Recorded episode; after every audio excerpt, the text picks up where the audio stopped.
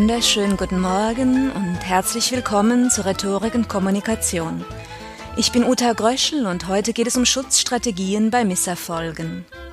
Pannen, Niederlagen, Missgeschicke und Blamagen gehören zum Leben dazu. Und natürlich möchten wir nach einer Pleite wieder und weiter das Gefühl haben, in wohlwollendem Frieden mit uns selbst leben zu können.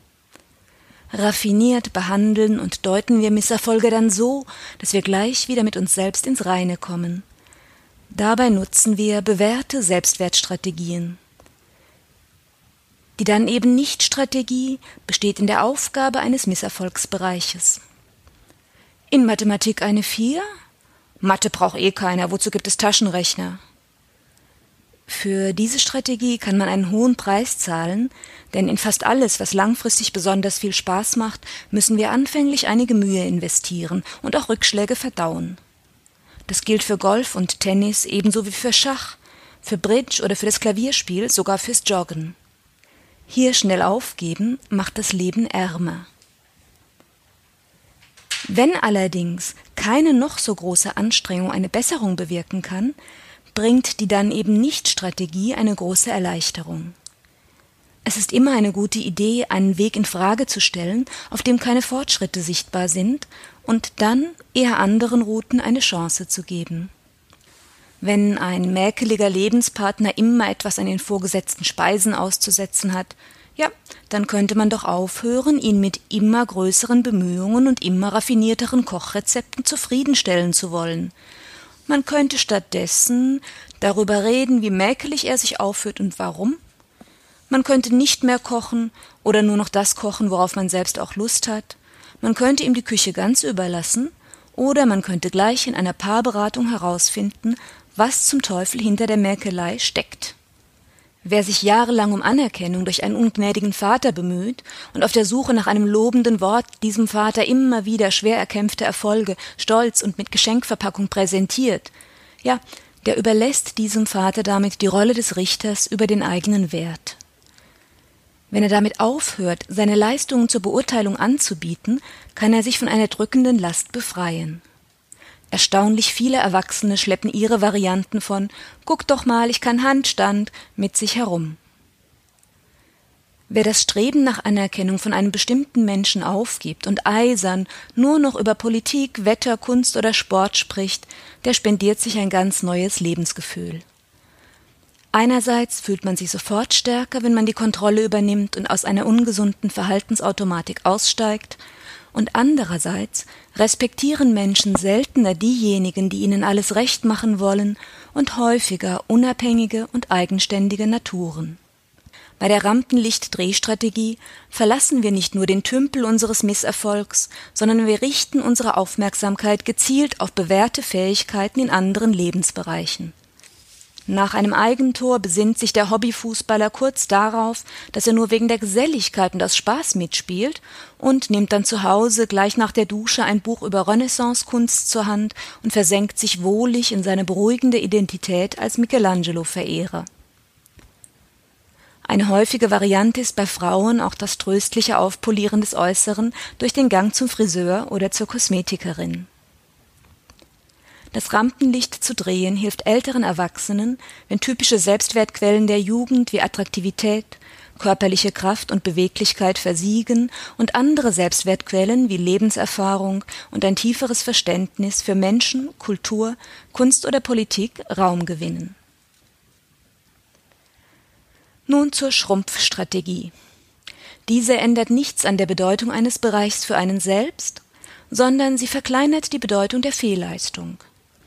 So aussagekräftig ist diese Prüfung ja nicht. Ungefähr jeder Dritte besteht die Führerscheinprüfung auch nicht gleich beim ersten Mal. Und überhaupt, auch ein Nobelpreisträger wie Thomas Mann hat die Schule ohne Abitur verlassen. Das ist also ein kleiner Reinfall, aber keineswegs das Ende der Welt. Häufig ist die Sündenbockstrategie. Sie findet den Verantwortlichen und weist ihm die Schuld zu. Ein anderer hat das verbockt entweder aus Dummheit oder aus Bosheit. Der Lehrer war inkompetent, der unfähige Kollege hat falsch informiert, der eifersüchtige Rivale hat das Projekt sabotiert. Schweine. In Asterix bei den Olympischen Spielen erweisen sich die Gallier als Meister der Sündenbock-Strategie.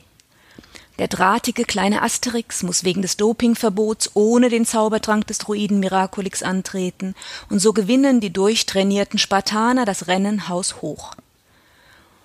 Obelix klagt Miraculix an, wenn du deinen Zaubertrank nicht in einem Kessel zubereiten würdest, sondern zum Beispiel in einem Topf, ja, dann wäre ich als Kind nicht reingefallen und dann hätte jetzt ich an dem Rennen teilnehmen können. Faszinierend war auch das Ergebnis einer Doppelblindstudie, welche die Tauglichkeit der Kinesiologie zum Erstellen einer medizinischen Diagnose untersuchen sollte.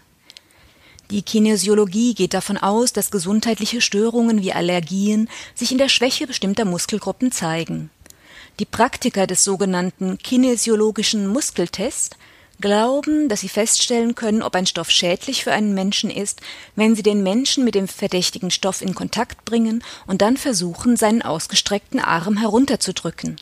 Die Theorie ist, dass der Arm leicht herunterzudrücken ist, wenn der Mensch mit etwas Schädlichem oder Allergieauslösendem in Berührung kommt. In der Doppelblindstudie wurde eindeutig nachgewiesen, dass es sich dabei um groben Unfug handelt worauf die überzeugten Praktiker reagierten, indem sie sagten, sie hätten ja gleich gewusst, dass diese Doppelblindstudien Unfug seien. Als Sündenbock taugen auch die äußeren Umstände. Zurück zu Asterix verlorenem Rennen.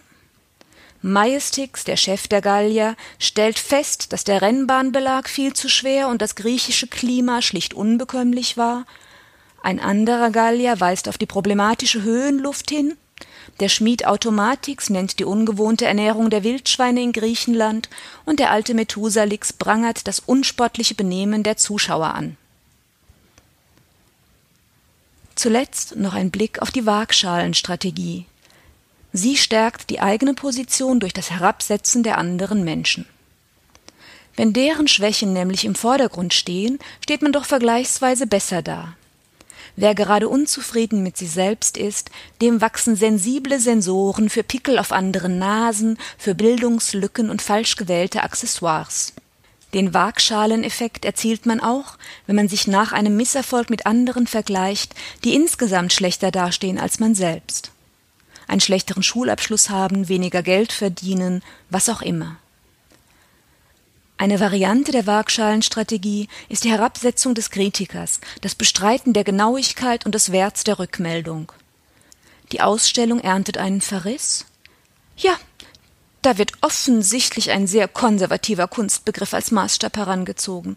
Der weiß im Grunde nicht, wovon er spricht, keinen Schimmer von moderner Kunst. Und so gehen wir getröstet unseren Weg. Soweit für heute zu den Selbstschutzstrategien um Selbstdarstellung und Imagemanagement geht es dann im nächsten Podcast. In diesem Sinne, auf Wiederhören, alles Gute und eine schöne Woche.